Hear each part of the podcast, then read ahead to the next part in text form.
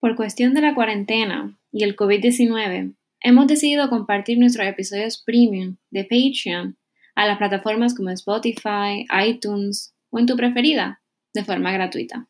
Si quieres seguirnos, apoyarnos y escuchar más de nuestro contenido, puedes hacerlo registrándote a través de patreon.com slash no hagas caso. Y ahora, el episodio. Hola. Eh, bienvenidos a un nuevo episodio de No Me Caso Patreon Premium Bonus Episode, episodio bono, eh, como sea. Eh, y como la semana pasada prometí, hoy voy a hablar, voy a continuar con el caso de Elizabeth Short. Um, so, estoy hoy en la segunda parte. Eh, y de cuatro. Um, y este episodio lo llamé Black Dahlia, la Dahlia negra. Um, y que prometí también la semana pasada que iba a entrar a los detalles de la. Finalmente a la escena del crimen. So, la escena del crimen. El 15 de enero de 1947, em, detalles, hacía una mañana fría, ¿no? Y con mucha neblina en Los Ángeles. Betty Bessinger, o Bersinger, era una ama de casa eh, local, claro, vecina, y ella dejó, o sea, salió de su casa en la avenida Norton, en la sección de Limerick Park de Los Ángeles. Ella, mm, sale de su casa porque se dirigía a un taller, una tienda de reparación de zapatos, para que le arreglaran un zapato, whatever. Y con ella se llevó un cochecito de bebé y en el cochecito estaba su hija de 3 años. Mientras Betty, que no se confunda con Betty de Elizabeth Shore, eh, mientras caminaba por la calle y paseaba con su hija, eh, se, estaban, se acercaban a la esquina de Norton y la esquina 39. Um, y ya después pasaron por muchos terrenos, like, como decir, terrenos baldíos, o sea, terreno como que vacío.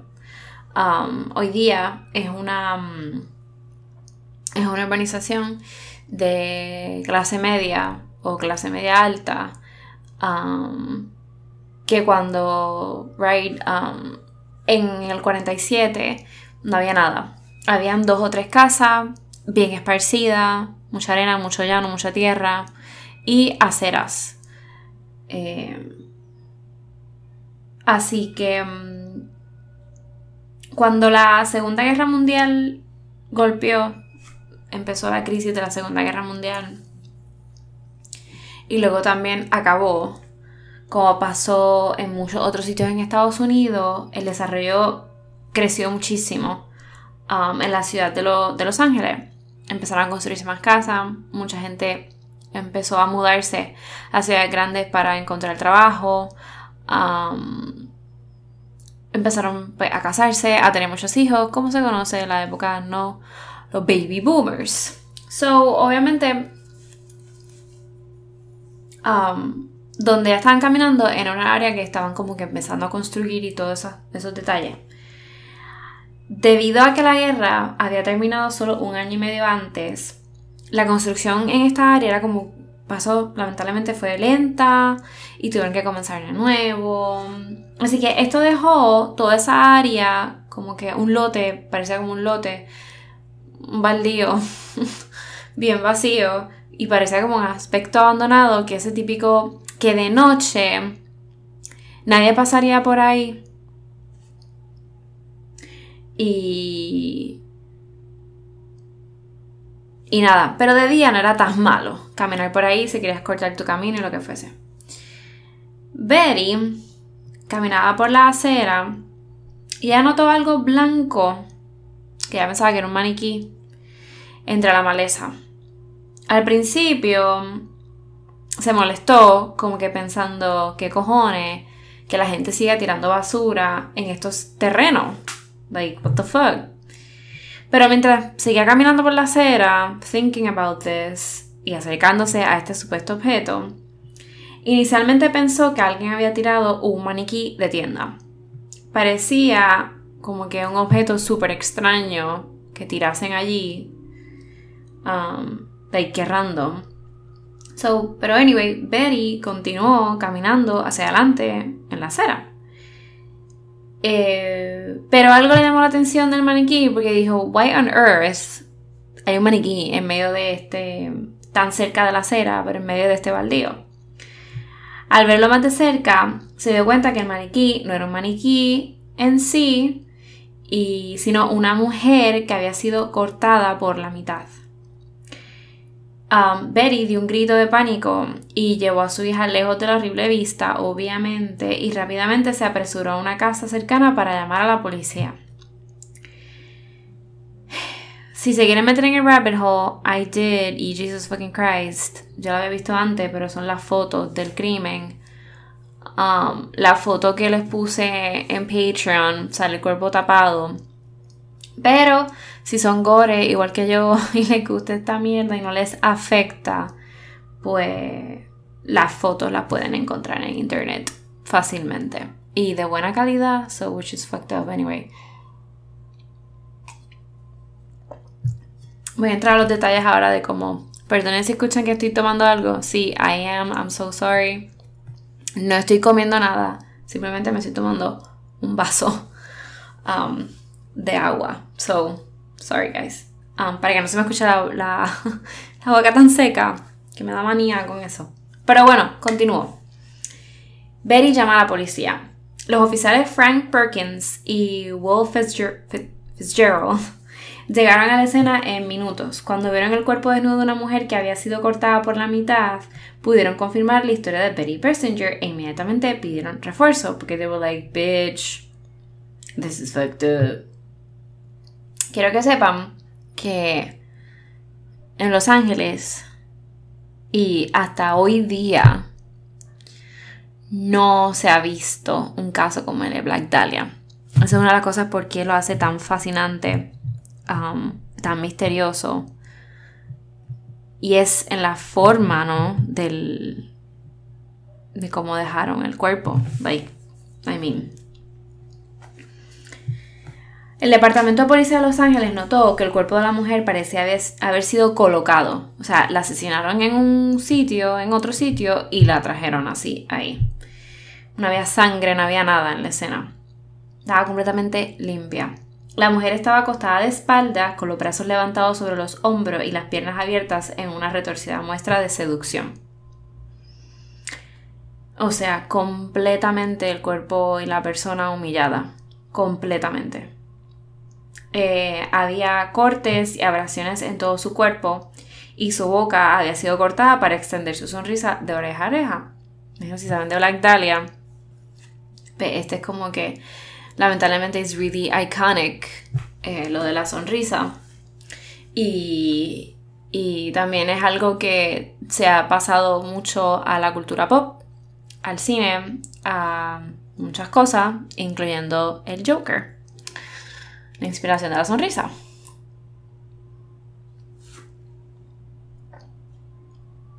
Los investigadores creían que había sido atada y torturada durante varios días debido a las marcas de la cuerda en sus muñecas, tobillo y cuello. Su cuerpo desnudo había sido cortado limpiamente por la mitad, justo por encima de su cintura. No había sangre en el cuerpo de la mujer y tampoco en el césped, en el pasto, en la hierba debajo de ella. Los investigadores determinaron que debió ser asesinada en otro lugar, limpiaron la sangre y luego la arrojaron en el terreno vacío durante la noche. El teniente detective Jesse Haskins describió el estado del cuerpo cuando llegó a la escena del crimen y abro cita. El cuerpo estaba tendido con la cabeza hacia el norte, los pies hacia el sur, la pierna izquierda estaba 5 pulgadas al oeste de la acera, el cuerpo estaba tendido boca arriba y la parte cortada fue empujada unos 10 centímetros, la mitad superior del cuerpo desde la mitad inferior, había una huella de neumático justo contra el bordillo, o sea, de la acera, el filo de la acera, la cuneta, y había lo que parecía ser una posible marca de sangre en el talón de esta marca de neumático. Y en el bordillo, que es, era muy bajo, la cuneta era bien bajita, había una mancha de sangre y había un saco de cemento de papel vacío en la entrada y también tenía una mancha de sangre. Había sido llevado allí desde otro lugar. El cuerpo estaba limpio y parecía haber sido lavado por dentro y por fuera. Sí, Mientras que la policía de Los Ángeles tenía que investigar frecuentemente los homicidios, la horrible naturaleza de este caso lo convirtió en una prioridad. No todos los días, y todavía, no se encuentra una mujer cortada en dos, en dos, tirada abiertamente, um, vale la redundancia, like, sus piernas, su sexo, en un escampado a las 8 de la mañana o antes de la madrugada en un escampado like en Los Ángeles para que todo el mundo lo vea en una acera donde la gente paseaba. I mean, come on. Um, hay un mensaje ahí, right? Em, el capitán John Donahue, Donahue asignó dos detectives superiores al caso, el sargento Harry Hansen y el detective Phineas Brown. Para cuando Hansen y Brown recibieron sus órdenes y llegaron a la escena, la noticia del asesinato, horrible, ya se había extendido. So, como he dicho antes, en el primer episodio y en el caso de Jean French, saben que pues los, los periodistas tenían la misma libertad que la policía en, casos um, de crímenes. So, ya habían reporteros ya había fotógrafos y una multitud de gente. Hansen, obviamente lo voy a decir, pero sé que voy a hablar de esto ahora. That's a really, really big mistake. La contaminación a las escenas de crímenes. I mean. y súper común, sadly. Lamentablemente. So Hansen estaba furioso porque los civiles, o sea, la gente y los oficiales descuidados estaban pisoteando la escena del crimen um, y destruyendo las pruebas, así que ordenó al público que despejara inmediatamente la zona. Mientras los detectives investigaban la escena del crimen, el cuerpo de la mujer fue transportado a la morgue del condado de Los Ángeles. La policía de Los Ángeles quería identificarla lo más rápido posible, um, porque obviamente las primeras 48 horas en un caso son las más cruciales. Um, levantaron sus huellas dactilares y necesitaban enviarlas de forma segura a la sede del FBI, right, en Washington, D.C. Sin embargo, em, parece que en esa época hubo, pasaron unas tormentas súper fuertes invernales, um, que son supuestamente like, comunes en Los Ángeles, en esa, en, decir, en, el season um, de invierno. Um, so, esto retrasó la solicitud de identificación hasta una semana. So, obviamente, comparado a 48 horas, eso es demasiado tiempo para perderlo en una investigación de homicidio. Identificación de la víctima. Obviamente, en el primer, no sé, por lógica, no sé si lo pensaron ya, pero si se recuerda en el primer episodio, eh, a Elizabeth Shore la habían arrestado, que la soltaron súper rápido, when she was like, menos, tenía menos de 21 años, she was really young, y la enviaron a, su pueblo natal otra vez, etcétera, etcétera, etcétera. Um, so, obviamente tenían en registro las huellas dactilares de Elizabeth. Um, Warden Woolard, editor asistente de The Herald Express del periódico, estaba dispuesto a ayudar a la policía de Los Ángeles en su investigación.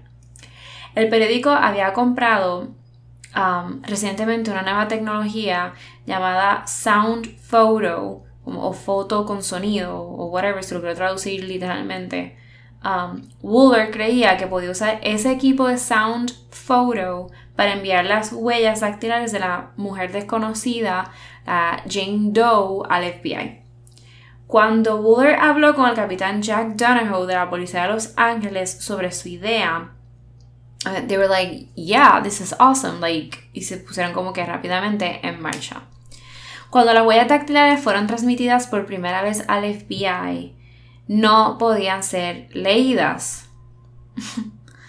so, Russ Lapp, un fotógrafo del Herald Express, sugirió que invirtieran el proceso de laboratorio y usaran las huellas como negativos antes de enviarlas de nuevo al FBI.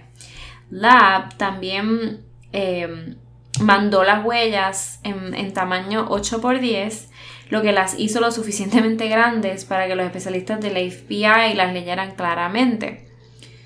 Um, y quieran que entienda que antes era como que, y todavía, pues me imagino que es más fácil hoy día, pero era como que con un, ah, microscopio comparando, o sea, cada raya de tu huella, cada peculiaridad.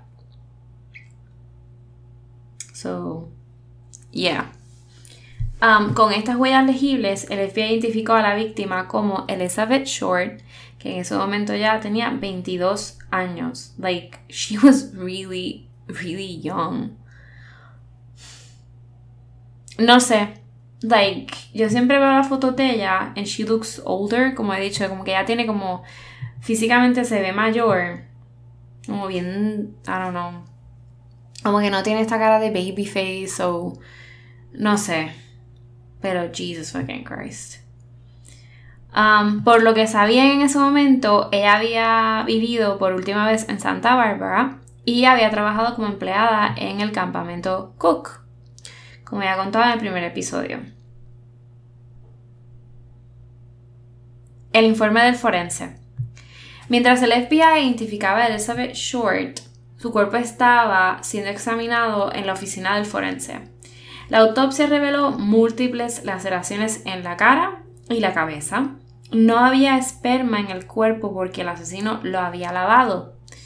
Había numerosos cortes en un patrón cruzado sobre su área pública, como que tenía odio. No se sabe exactamente por qué, hay unas teorías y la más que se escucha y, de las más famosas em, es que supuestamente eh, like she was, tenía como que una deformidad en la vagina y eso hacía pensar que podía ser un hombre y le habían quitado el pene en algún momento dado y ella tenía muchos complejos y sexuales, como que ya salía un montón con hombres, pero nunca tenía sexo por esto, o que supuestamente tenía el clítoris bien grande y like, la gente en esa época pues, se podía confundir y ser como que what the fuck. Anyway, hasta aquí llega lo que me acuerdo. Um, el punto es que, like, el vello público se lo afeitaron. Eh, o sea, espérate. Había sido removido a mano, o sea, le arrancaron el vello público. Y luego, obviamente, me imagino que tú, esa persona tuvo más facilidad para hacerle, like, fuck you, ¿me entiendes? Al cortarle la vagina, like, tantas veces with such hate. Porque esto, I mean, esto tiene mucho significado, you know. La mayoría de los daños parecen haber sido post-mortem, so obviamente fue como un experimento, este cuerpo fue un juego, um, incluyendo el corte del cuerpo de la víctima en su cintura, o sea, cuando la cortaron por la mitad, y la de la cara. Um, no, famosa. La causa oficial de la muerte fue hemorragia y like shock, um, debido a una conmoción cerebral y laceraciones en la cara. Ah, que pues le dieron un cantazo en la cabeza and then she was gone. Um, at least ella no sufrió todas esas laceraciones y mm, la tortura. Um, no fue en vida. Like she was already dead. Ok. La investigación comienza. El Herald Express tiene información like, de última hora sobre el caso porque estaban investigando con la policía. Y la policía de Los Ángeles había identificado a la víctima. Sin embargo, las informaciones y datos entre el periódico y el EPD, o sea, la policía de Los Ángeles, comenzó a cambiar y no era la misma.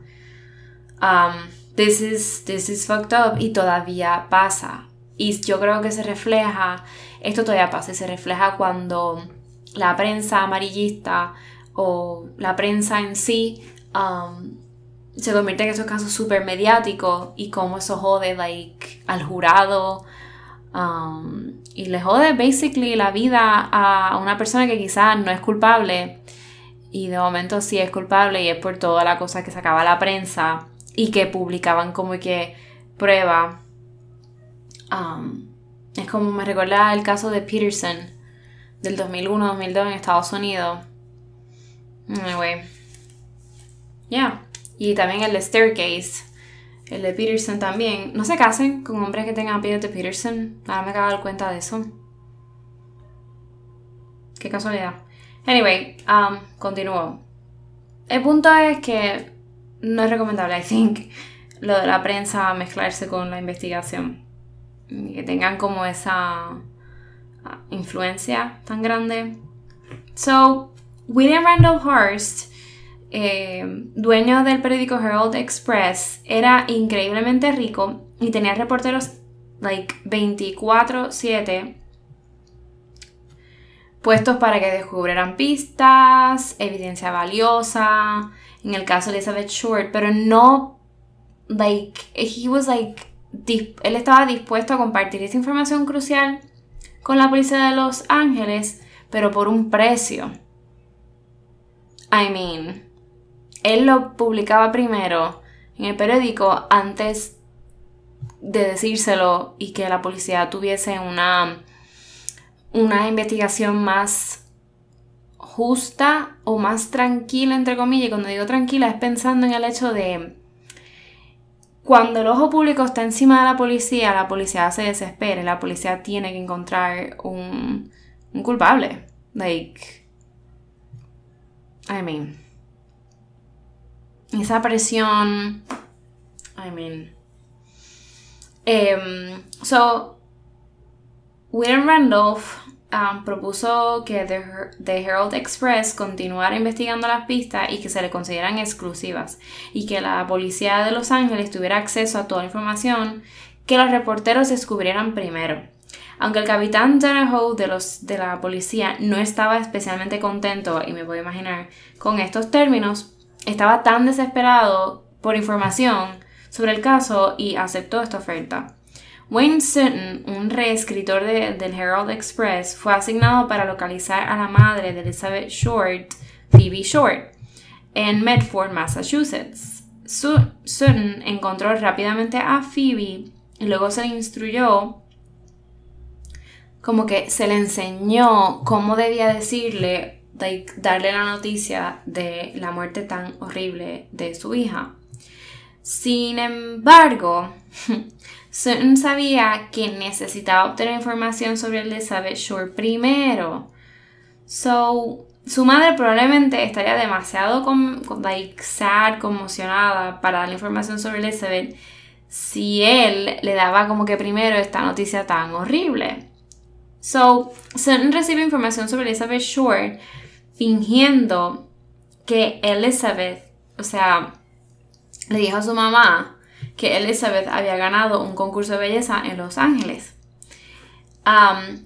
y, y, Phoebe demostró que le encantaba hablar de su hija y que, y que estaba súper dispuesta a contarle como que todo eso fun facts de su hija para el periódico, para la noticia del certamen una vez que recibió la información y después que supo todo, pues entonces el jefe de Sun, el dueño del periódico, le ordenó que entonces le dijera a Phoebe que, ajá, la verdad.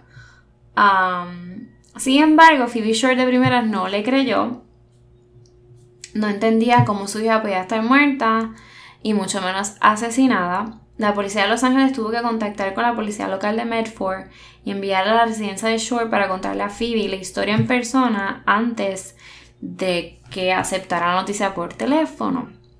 El Herald Express pronto se vio inundado de informes anónimos y um, pistas supuestas, algunos de los cuales resultaron ser realmente inútiles y otras pues útiles, obviamente.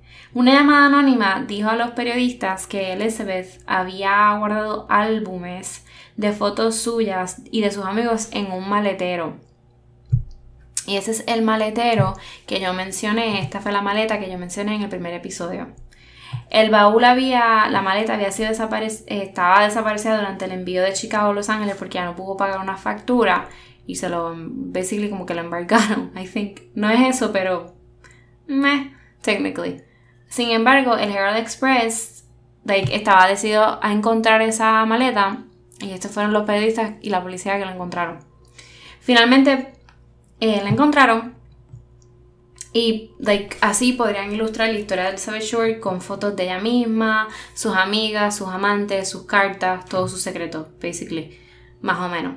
El 17 de enero de 1947, una fotografía de Elizabeth Shore finalmente aparece en la portada de The Herald Express. Um, hasta el momento, y ahí fue, ahí fue cuando se le llama por primera vez, se refieren a ella como The Black Dahlia, la Dahlia negra, con una foto de ella. Y la foto era eh, de un... Um, la foto, oh my god, que cuando tú quieres, tú eres una actriz aspirante y te tiran una foto.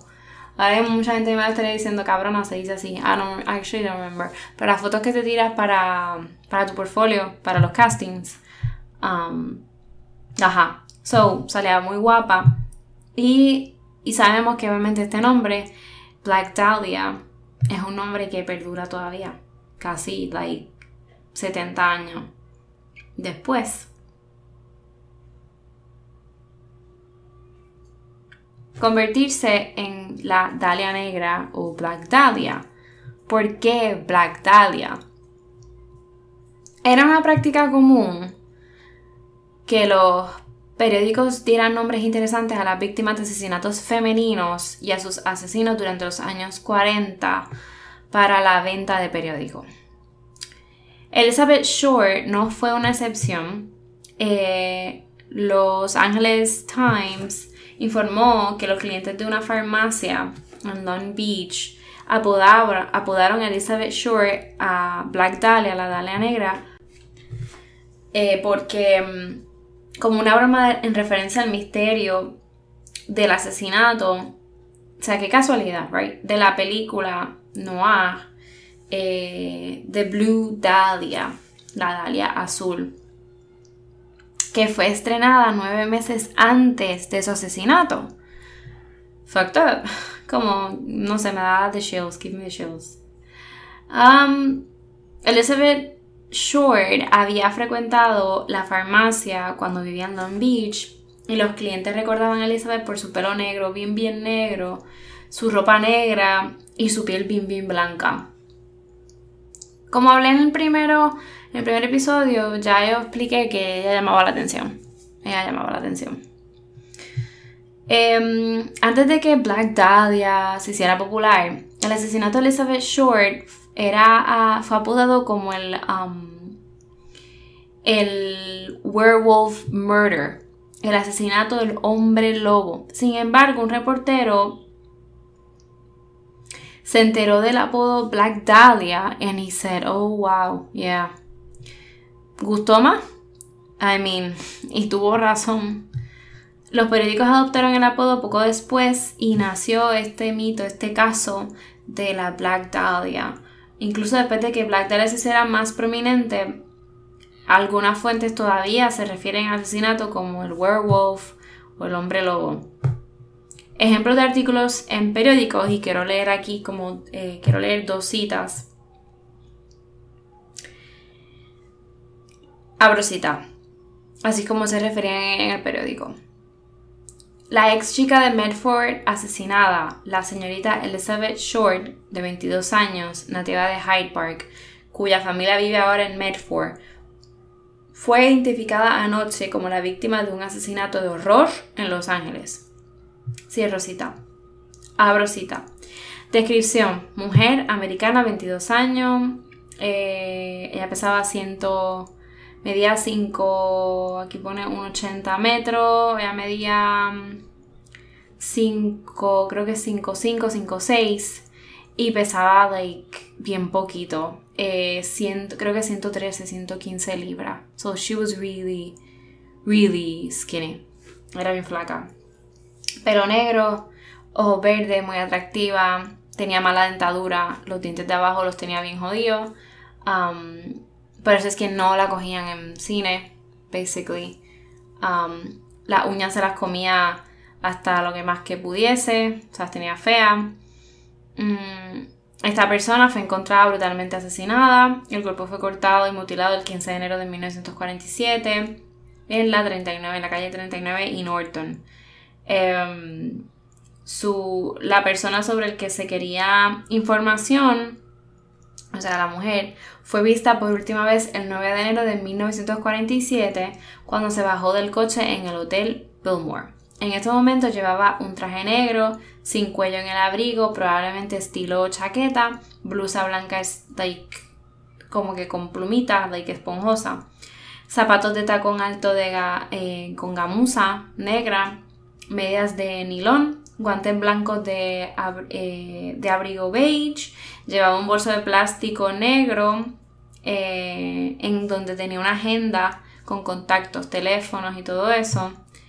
Em, la sujeto se hace fácilmente amiga de ambos sexos y frecuenta bares y lugares nocturnos. Eh, al salir del, supuestamente salir de un coche, de un carro, entró en el vestíbulo de Biltmore y fue vista por última vez allí.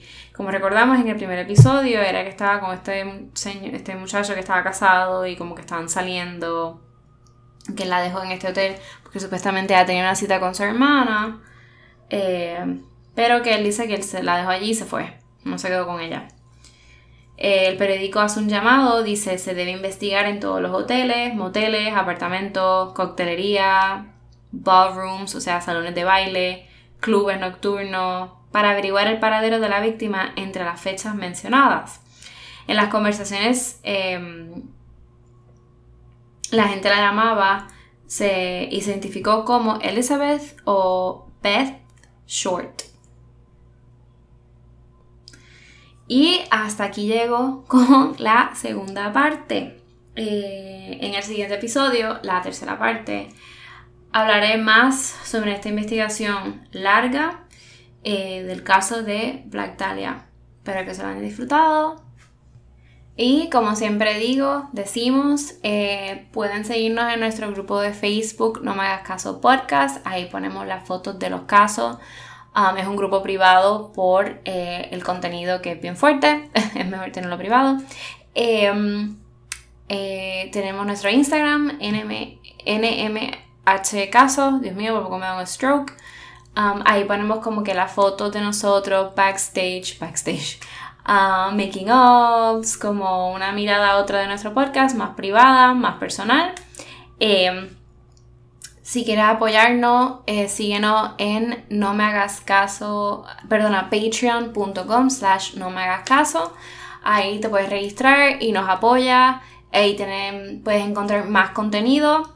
Mm, contenido bonus episode, premium, contenido que no, eh, que no tiene nada que ver básicamente, bueno, sí tiene que ver, pero más contenido, cosas extra, eh, más relax a veces que nuestro podcast que puedes escuchar en Spotify, iTunes, en la plataforma que tú quieras.